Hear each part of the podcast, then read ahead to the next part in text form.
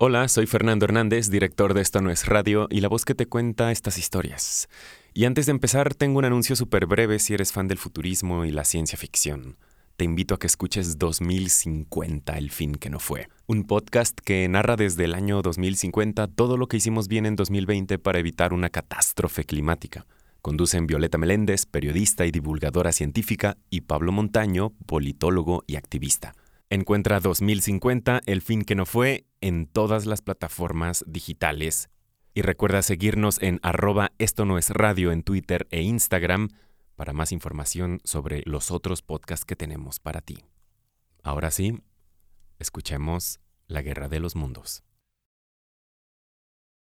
2. Lo que vimos desde las ruinas. Después de comer volvimos al lavadero y allí debo haberme dormido otra vez, pues cuando levanté de nuevo la cabeza me encontré solo. La vibración y los golpes continuaban con persistencia cansadora. Varias veces llamé al cura en voz baja y al fin avancé a tientas hasta la puerta de la cocina. Todavía era de día y le vi al otro lado del cuarto apoyado contra la abertura triangular que daba al lugar donde se hallaban los marcianos. Tenía los hombros levantados y no pude verle la cabeza.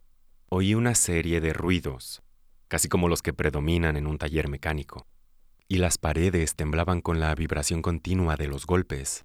A través de la abertura pude ver la copa de un árbol teñida de oro y el azul del cielo tranquilo de la tarde. Por un momento me quedé mirando al cura, y al fin avancé con gran cuidado por entre los fragmentos de losa que cubrían el piso. Toqué la pierna de mi compañero y él dio un respingo tan violento que derribó un trozo de reboque, haciéndolo caer al suelo con fuerte ruido. Le así del brazo temiendo que gritara, y durante largo rato nos quedamos completamente inmóviles. Después me volví para ver lo que quedaba de la pared. La caída del reboque había dejado una raja vertical, y levantándome con cuidado sobre el tirante, pude mirar por allí hacia lo que el día anterior fuera un tranquilo camino suburbano. Vasto fue el cambio que observé. El quinto cilindro debe haber caído exactamente sobre la casa que visitáramos primero. El edificio había desaparecido, completamente pulverizado y lanzado a los cuatro vientos por el golpe. El cilindro yacía ahora mucho más abajo de los cimientos originales, en un profundo agujero ya mucho más amplio que el pozo que viera yo en Woking. Toda la tierra de alrededor había saltado ante el tremendo impacto y formaba montones que tapaban las casas adyacentes. Había salpicado igual que el barro al recibir el golpe violento de un martillo.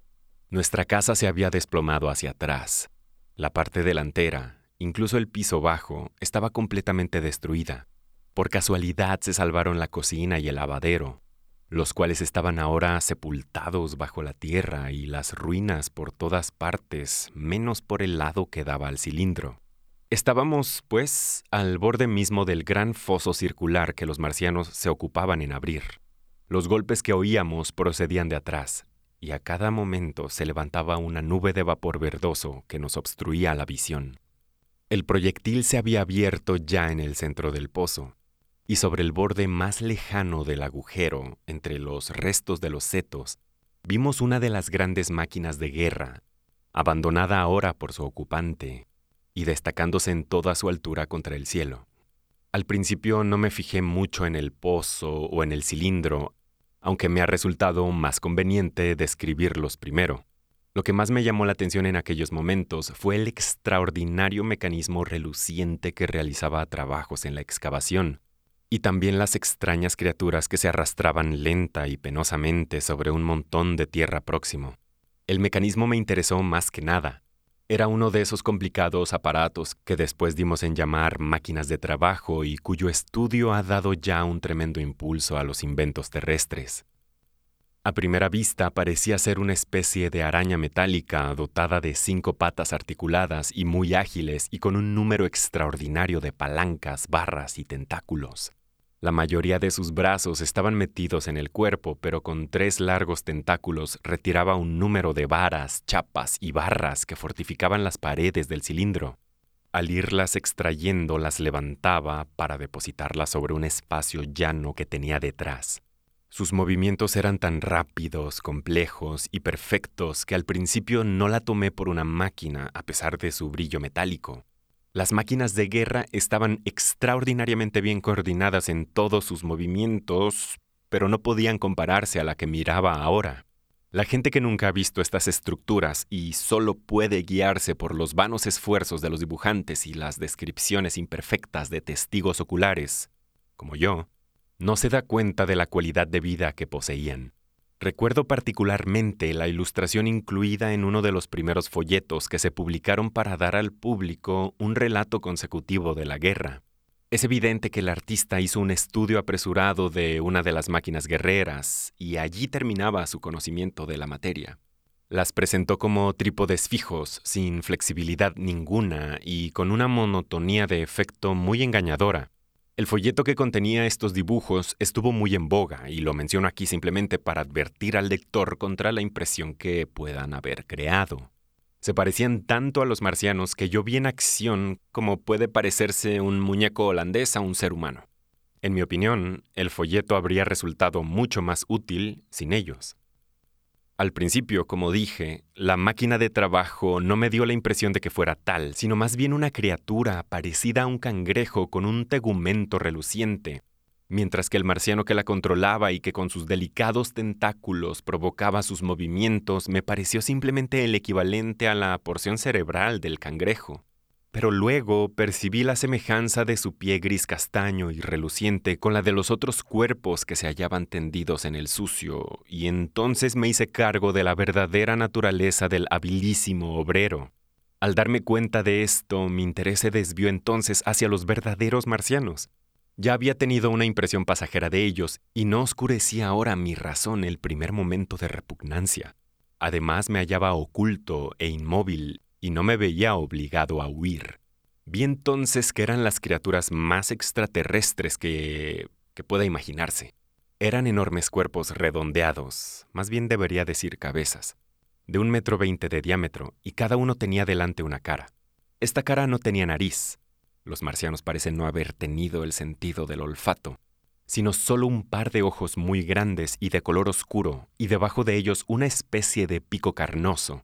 En la parte posterior de la cabeza o cuerpo, no sé cómo llamarlo, había una superficie tirante que oficiaba de tímpano y a la que después se ha considerado como la oreja, aunque debe haber sido casi inútil en nuestra atmósfera, más densa que la de Marte. En un grupo alrededor de la boca había 16 tentáculos delgados y semejantes a látigos, dispuestos en dos montones de ocho cada uno. Estos montones han sido llamados manos por el profesor House, el distinguido anatomista. Cuando vi a esos marcianos, parecían todos esforzarse por alzarse sobre esas manos, pero naturalmente, con el peso aumentado debido a la mayor gravedad de la Tierra, esto les resultaba imposible. Hay razones para suponer que en su planeta materno deben haber avanzado sobre ellos con relativa facilidad. Diré de paso que el estudio de estos seres ha demostrado después que su anatomía interna era muy sencilla. La mayor parte de la estructura era el cerebro, que enviaba enormes nervios a los ojos, oreja y tentáculos táctiles. Además de esto, estaban los complicados pulmones, a los que daba la boca directamente, y luego el corazón y sus arterias. La laboriosa función pulmonar causada por nuestra atmósfera más densa y por la mayor atracción gravitacional era claramente evidente en los convulsivos movimientos de sus cuerpos. Y esto es el total de los órganos marcianos. Por extraño que el detalle pueda parecer a un ser humano, todo el complejo aparato de la digestión que forma la mayor parte de nuestros cuerpos no existe en los marcianos. Eran cabezas, solamente cabezas, entrañas no tenían, no comían y, naturalmente, no tenían nada que digerir. En cambio, se apoderaban de la sangre fresca de otros seres vivientes y la inyectaban en sus venas. Yo mismo los he visto hacer esto, como lo mencionaré a su debido tiempo. Pero aunque se me tache de demasiado escrupuloso, no puedo decidirme a describir lo que no me fue posible estar mirando mucho tiempo. Baste decir que la sangre obtenida de un animal todavía vivo, en la mayoría de los casos de un ser humano, era introducida directamente en el canal receptor por medio de una pipeta pequeña. Sin duda alguna, la sola idea de este procedimiento nos resulta horriblemente repulsiva, mas al mismo tiempo opino que deberíamos recordar lo repulsivos que habrían de parecer nuestros hábitos carnívoros a un conejo dotado de facultades razonadoras. Son innegables las ventajas fisiológicas de la práctica de la inyección de sangre. Para aceptarlas basta pensar en el tremendo derroche de tiempo y energía que es para los humanos la función de comer y el proceso digestivo. Nuestros cuerpos están constituidos casi por completo por glándulas, conductos y órganos cuya función es la de convertir en sangre los alimentos más heterogéneos. Los procesos digestivos y sus reacciones sobre el sistema nervioso consumen nuestras fuerzas y afectan nuestras mentes. Los hombres suelen ser felices o desdichados según tengan el hígado sano o enfermo o de acuerdo con el funcionamiento de sus glándulas gástricas. Pero los marcianos se encuentran elevados en un plano superior a todas estas fluctuaciones orgánicas de estados de ánimo y emoción. Su innegable preferencia por los hombres para que les sirvieran de alimento se explica, en parte, por los restos de las víctimas que trajeron con ellos desde Marte como provisión. Estas criaturas, según podemos juzgar por los despojos que cayeron en manos humanas, eran bípedos, con frágiles esqueletos silíceos, casi como el de las esponjas silíceas, y débil musculatura, de un metro ochenta de estatura, cabeza redonda y grandes ojos. Al parecer trajeron dos o tres en cada cilindro y todos murieron antes que llegaran a Tierra. Es mejor que así fuera pues el esfuerzo de querer pararse en nuestro planeta habría destrozado todos los huesos de sus cuerpos. Y ya que estoy ocupado en esta descripción, agregaré algunos detalles, que aunque no fueron evidentes para nosotros en aquel entonces, permitirán al lector que no los conoce formarse una idea más clara de lo que eran estas criaturas tan belicosas. En otros tres puntos diferían fisiológicamente de nosotros. Estos seres no dormían nunca, como no lo hace el corazón del hombre. Como no tenían un gran sistema muscular que debiera recuperarse de sus fatigas, la extinción periódica, que es el sueño, era desconocida para ellos. No parecen haber conocido lo que es el cansancio. En nuestra Tierra jamás pudieron moverse sin hacer grandes esfuerzos. Sin embargo, estuvieron en movimiento hasta el último minuto. Cumplían 24 horas de labor durante el día, como quizá lo hagan en la Tierra las hormigas. Además, por extraño que parezca en un mundo sexual, los marcianos carecían de sexo y, por tanto, se veían libres de las tumultuosas emociones causadas en los seres humanos por esa diferencia. Ya no cabe la menor duda de que un marciano joven nació aquí en la Tierra durante la contienda y se le halló adherido a su padre como un pimpollo, tal como aparecen los bulbos de los lirios o los animales jóvenes en el pólipo de agua dulce. En el hombre y en todas las formas más adelantadas de vida terrestre, ese sistema de crecimiento ha desaparecido pero aún en la Tierra fue, sin duda, el que primó al principio. Entre los animales más bajos de la escala y aún hasta en los tunicados, aquellos primeros primos de los animales vertebrados, los dos procesos ocurren por igual.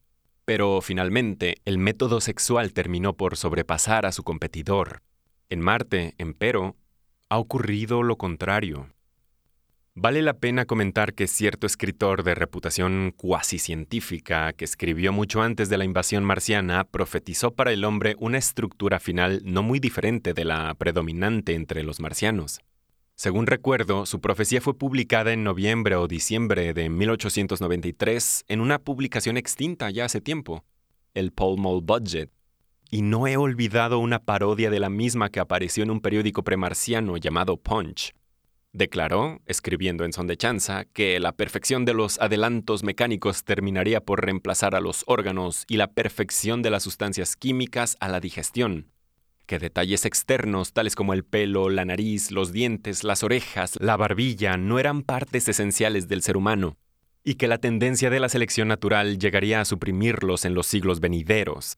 Solo el cerebro quedaría como necesidad cardinal, Solo una parte del cuerpo tenía un motivo verdadero para subsistir, y con ello se refería a la mano, maestra y agente del cerebro.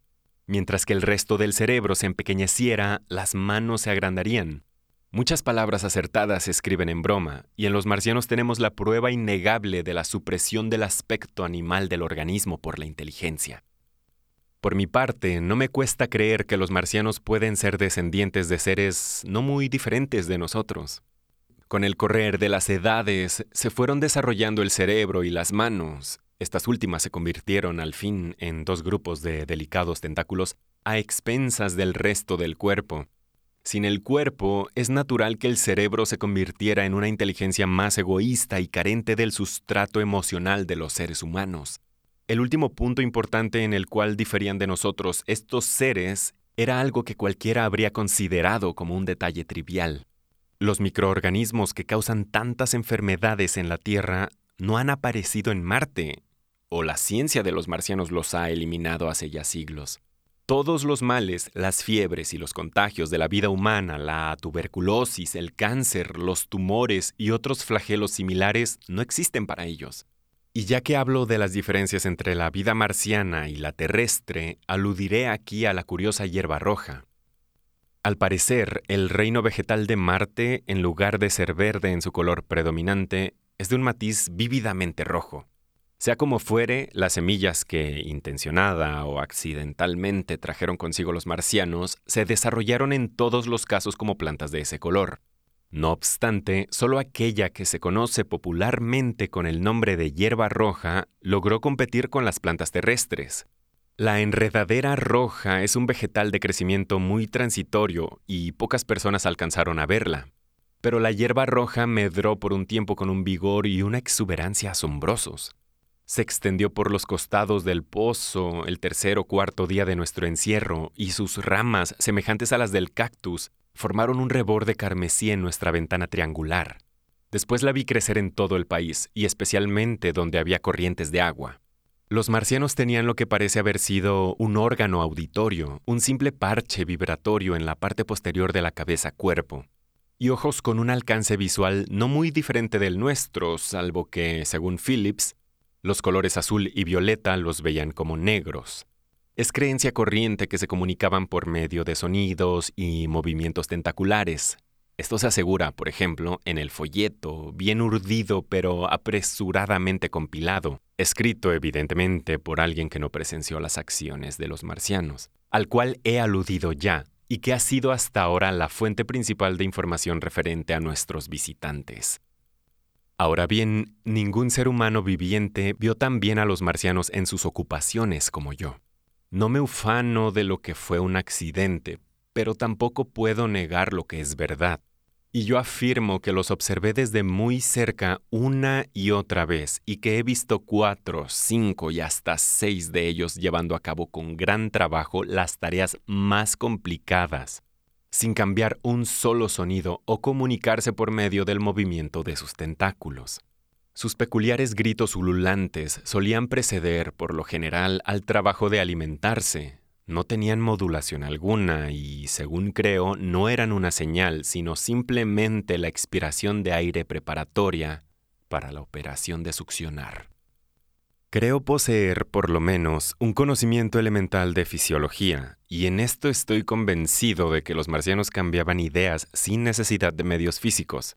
Y me convencí de esto a pesar de mis ideas preconcebidas de lo contrario. Antes de la invasión marciana, como quizá lo recuerde algún lector ocasional, había escrito con no poca vehemencia de expresión algunos ensayos que negaban la posibilidad de la comunicación telepática. Los marcianos no llevaban ropa alguna. Su concepción de ornamentos y decoro debía por fuerza ser diferente de la nuestra. Y no solo eran mucho menos sensibles que nosotros a los cambios de temperatura, sino que también parece que los cambios de presión no afectaban seriamente su salud. Mas, si no usaban ropas, era precisamente en sus otras adiciones a sus capacidades corporales donde residía su gran superioridad sobre el hombre. Nosotros, con nuestras bicicletas y patines, nuestras máquinas Lilienthal de planear por el aire, nuestras armas y bastones, así como también con otras cosas, nos hallamos en los comienzos de la evolución, que para los marcianos ya ha completado su círculo. Ellos se han convertido prácticamente en puro cerebro y usan sus diversos cuerpos según sus necesidades. Tal como los hombres usamos trajes y tomamos una bicicleta en un momento de apuro o un paraguas cuando llueve. Y con respecto a sus aparatos, quizá no haya para el hombre nada más maravilloso que el hecho curioso de que el detalle predominante en todos los mecanismos ideados por el hombre, o sea, la rueda, no existe para ellos. Entre todas las cosas que trajeron a la Tierra, no hay nada que sugiera el uso de la rueda. Sería lógico esperar que la usaran, por lo menos en la locomoción. Y con respecto a esto podría comentar de paso lo curioso que resulta pensar que en la Tierra la naturaleza nunca ha creado la rueda. y ha preferido otros medios para su desarrollo. Y no solo no conocían los marcianos, cosa que parece increíble, la rueda, o se abstenían de emplearla, sino que también hacían muy poco uso del pivote fijo o semifijo en sus aparatos, lo cual hubiera limitado los movimientos circulares a un solo plano.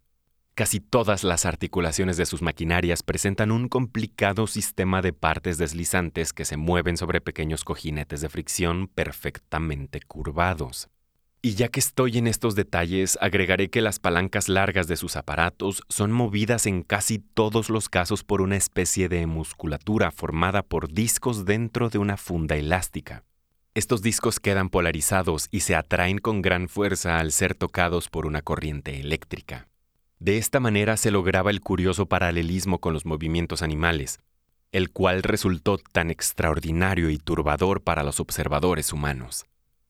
Estos cuasi músculos abundan en la máquina de trabajo que se parecía a un cangrejo y a la cual vi ocupada en descargar el cilindro la primera vez que me asomé a la ranura.